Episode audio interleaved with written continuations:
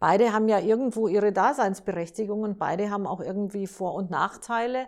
Und oft ist es ja so, dass im gleichen Unternehmen dann beide Methoden eingesetzt werden oder in einem Projekt sogar beide Methoden eingesetzt werden. Ja, ganz genau. Also es gibt immer mehr Firmen, ähm, die gerne agil arbeiten möchten. In der aktuellen Folge von Listen Up, dem 3DSE FE Podcast, spricht Claudia Kessler, Gründerin der Initiative Erste Deutsche Astronautin und eine der wenigen weiblichen Führungskräfte in der Luft- und Raumfahrt, mit unserer Seniorberaterin Nathalie Holtri über ihre Erfahrungen und die Unterschiede zwischen klassischem und agilem Projektmanagement und darüber, welche Vorteile und Herausforderungen beide Herangehensweisen in der Produktentwicklung mit sich bringen.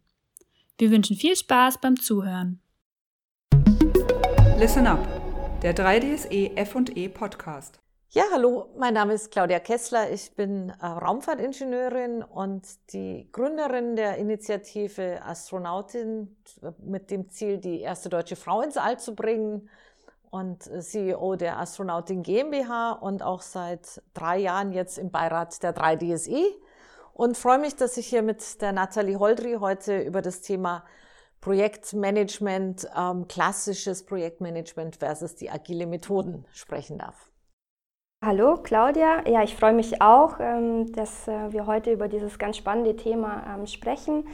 Ich bin seit fünf Jahren bei der 3DSE, ähm, habe an der TU München äh, Wirtschaftsingenieurwesen studiert und ja, habe die letzten Jahre sehr viele agile als auch klassische Projekte begleitet und habe da einfach so die Unterschiede in den letzten Jahren mitbekommen, ähm, auch die Vorteile, aber auch die Herausforderungen, die mit diesen, mit diesen zwei verschiedenen Projektmanagement-Herangehensweisen ähm, einhergehen. Genau, und ich denke, es macht Sinn, dass wir uns heute nochmal anschauen, ob man die vielleicht auch kombinieren kann, ob man auch hybride Lösungen in seinem Unternehmen etablieren kann. Genau. Ja, es gibt ja immer mehr Unternehmen, die sich fragen, was ist eigentlich für mich die richtige Methode? Mache ich es agil oder mache ich es nach der klassischen Projektmanagement-Methode?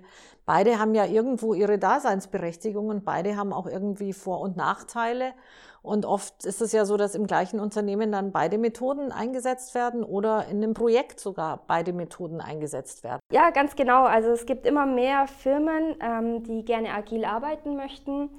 Das hat sich einfach bewährt, vor allem in der Softwareindustrie ähm, hat man gezeigt, dass, dieses, dass die agile ähm, Arbeitsweise einfach sehr viele Vorteile hat.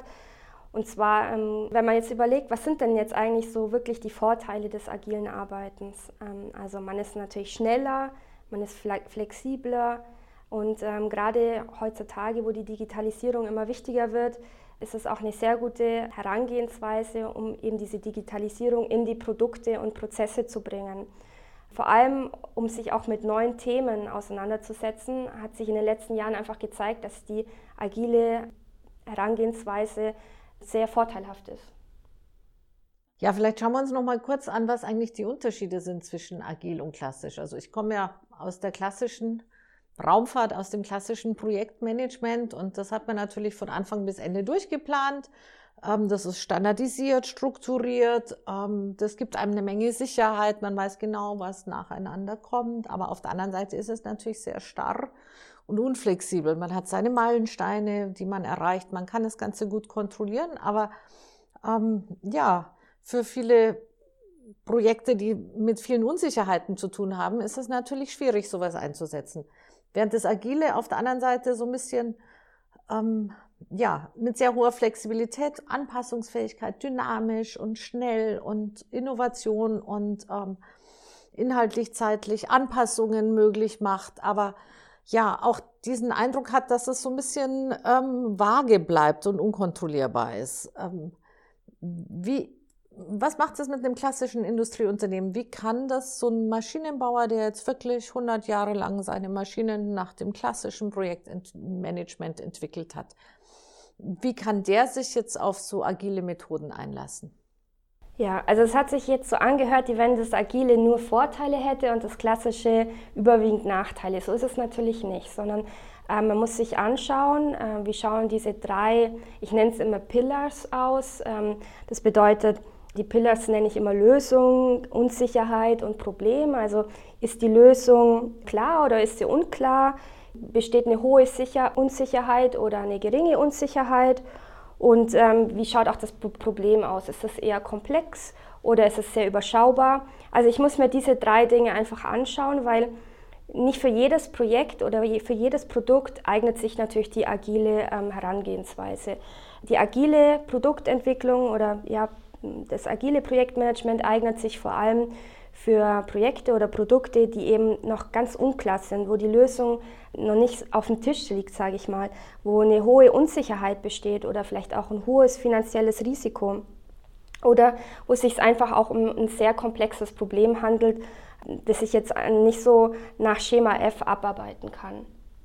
Ja, hast du da mal ein Beispiel, damit ich mir das irgendwie besser vorstellen kann, was für ein Projekt das sein könnte? Genau, also so ein einfaches Beispiel ähm, wäre das autonome Fahren. Das ist ein sehr komplexes Problem. Wir wissen zwar schon, wie das aussehen soll, also ich möchte ins Auto einsteigen und von meinem Auto von A nach B gefahren werden, aber ähm, die Software dahinter, die, die Sensorik und die ganze Technik drumherum ist einfach noch überhaupt nicht klar. Es ist eine sehr hohe Unsicherheit da. Und äh, was natürlich auch noch ein wichtiger Faktor ist, ist mit sehr viel Geld verbunden, also ein High-Risk-Projekt, ja, wo die Unternehmen einfach zwar wissen, wo sie hinwollen, aber sie kennen den Weg noch nicht. Sie wissen noch nicht genau, wie kommen sie dahin. Um dem jetzt zu begegnen, empfiehlt sich ganz klar die, der Einsatz der agilen Methode. Warum? Weil ähm, eben viel Software und Sensorik dahinter ähm, steckt. Das hat sich eben in den letzten Jahren wirklich bewährt, wenn ähm, ja, Informatiker oder ja, auch Mitarbeiter in diesem Bereich in, nach der agilen Methode miteinander arbeiten. Genau, und wir haben auch eine sehr hohe Flexibilität für Änderungen und ähm, können auf diese Markt- und technische Komplexität ähm, optimal reagieren. Was heißt das jetzt ganz genau, wenn das auf, eine, auf ein Projekt in den verschiedenen Phasen angewendet wird? Mhm. Also die Produktentwicklung läuft da in vier Phasen. Ganz klassisch Planungsphase, Konzeptphase, Entwurfsphase und Ausarbeitungsphase. Und mm, was ich so in meiner ähm, Beratungstätigkeit in den letzten Jahren ähm, so gelernt oder mitgenommen habe, ist, dass es sinnvoll ist, wenn man mit der agilen Methode anfängt, dass man sich die für die frühen Phasen hernimmt. Ähm, warum? Ähm, ich schaue jetzt nochmal wieder auf meine drei ähm, Pillars. Wir kennen einfach die Lösung noch nicht. Wir wollen innovativ sein, wir wollen schnell sein. Ähm, das Problem ist ähm, meistens ähm, komplex oder noch nicht ganz klar abgesteckt und die Unsicherheit ist einfach hoch. Genau, das heißt, in den Phasen Planungs- und Konzeptphase würdest du empfehlen, eher agil zu arbeiten und dann in den späteren Phasen der Entwurfsphase und der Ausarbeitungsphase mehr in dem klassischen strukturierten Projekt. Ganz genau, ja. Also ich denke einfach, dass es Sinn macht, in diesen ähm, Phasen, äh, wie in dieser Entwurfs- oder Ausarbeitungsphase, dann ins Klassische zu wechseln. Warum? Weil die Lösung ist ja jetzt klar. Wir haben so eine Art fertiges Konzept. Wir wissen, wo wollen wir hin. Und ähm, die Unsicherheit zu dem Zeitpunkt ist niedriger als ganz am Anfang. Ist ja logisch. Also ähm, genau. Das Problem ist bekannt und jetzt geht es einfach um die Umsetzung. Also wir haben das Konzept und das möchten wir jetzt umsetzen. Genau. Und was sind die Vorteile, wenn wir jetzt wieder ins Klassische wechseln? Wir arbeiten nach einem Masterplan, nach einer Work Breakdown Structure, wir haben ein Risikomanagement, also diese ganzen klassischen ähm, Projektmanagement-Tools, die uns einfach ähm, eine gewisse Qualität zusichern und aber auch die Kosten überschaubar halten. Wenn jeder weiß, was er wann zu tun hat, was er wann abzuliefern hat, in welcher Qualität, wenn wir die Risiken vorher klar abstecken, dann ist da eine gewisse Planungssicherheit, die uns vor allem das klassische Projektmanagement gibt.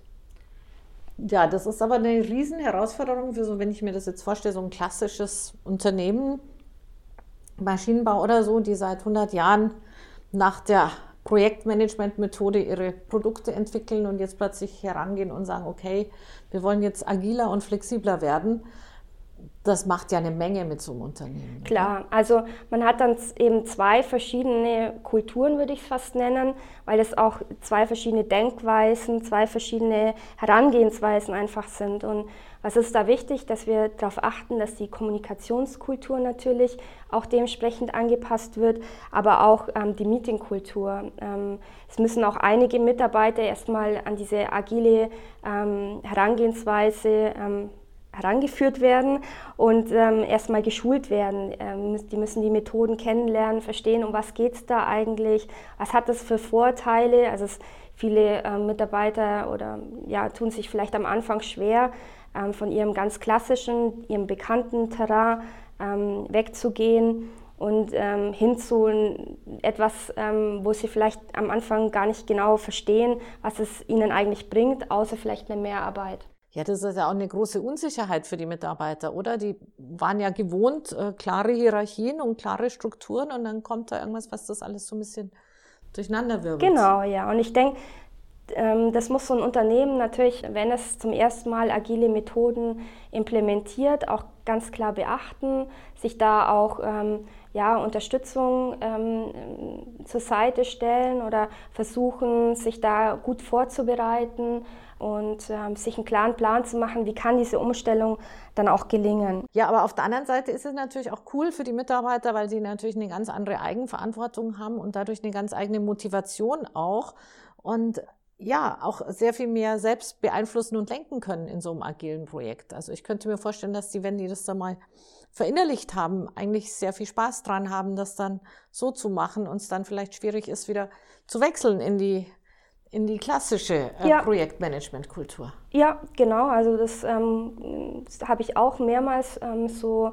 ja, in meinen Projekten gesehen. Aber man muss natürlich auch bedenken, dass ähm, so diese agilen Teams natürlich auch nicht so ganz einfach sind zu koordinieren. Also äh, wenn dann jeder auf einmal eigenverantwortlich unterwegs ist, muss das Ganze trotzdem einen Rahmen haben. Und ähm, eine gewisse Verunsicherung, gerade am Anfang, äh, wenn es ähm, etabliert wird, ist auf jeden Fall da und die muss man auch abfangen können. Ja, aus der Kundensicht frage ich mich nochmal, der, der muss ja eigentlich auch Vorteile haben. Der kriegt ja quasi the best of both worlds jetzt mit der Kombination der beiden. Mhm. Was bedeutet das denn für die Kunden so? Genau, also die agile, ähm, das agile Projektmanagement ähm, sieht ja vor, dass man auch sehr nah oder sehr eng mit dem Kunden zusammenarbeitet. Das heißt, der ist gerade am Anfang dabei, kann das Produkt auch gewisserweise auch äh, mitgestalten, kann ähm, seine Ansprüche und Bedürfnisse klar äußern und darauf achten, dass die auch in dem Produkt so äh, wiedergegeben werden. Das heißt, er hat einerseits den Vorteil, er kriegt ein Produkt, das ihn vielleicht dann oder hoffentlich, sage ich mal, zum Schluss auch begeistern wird. Und ähm, zum Schluss hat er natürlich auch die Planungssicherheit. Das heißt, wenn wir dann das fertige, kundenbegeisternde Konzept haben, dann wird es nach dem klassischen Projektmanagement, ja, sage ich mal, abgearbeitet. Das bedeutet für ihn, er hat eine sehr hohe Planungssicherheit und eine hohe Ergebnissicherheit. Und das bedeutet, das Produkt wird sowohl im Zeit- als auch im Kostenrahmen fertig entwickelt. Na, das ist ja wunderbar. Da kann der Kunde ja echt glücklich sein. genau, ja, ich denke auch. Aber ich glaube, man muss halt schon beachten, man kann nicht immer oder man sollte keine pauschale Empfehlung geben, auch wenn sich das jetzt so angehört hat. Ich denke, man muss sich immer wieder, muss immer wieder einen Schritt zurückgehen und sich diese drei Pillars, wie ich es vorher genannt habe, also diese drei Säulen anschauen. Habe ich eine Lösung, die klar oder unklar ist? Habe ich ein Problem, das komplex oder überschaubar ist? Habe ich eine hohe Unsicherheit oder eine niedrige Unsicherheit? Und wenn ich die drei beantwortet habe, kann ich dann entscheiden, macht das Agile für mich Sinn oder eher das Klassische? Genau, und ich glaube, das sollte man immer im Hinterkopf ähm, behalten und nicht blind einfach nur das Agile einführen, nur weil es der Wettbewerb vielleicht macht oder weil es jetzt gerade modern ist.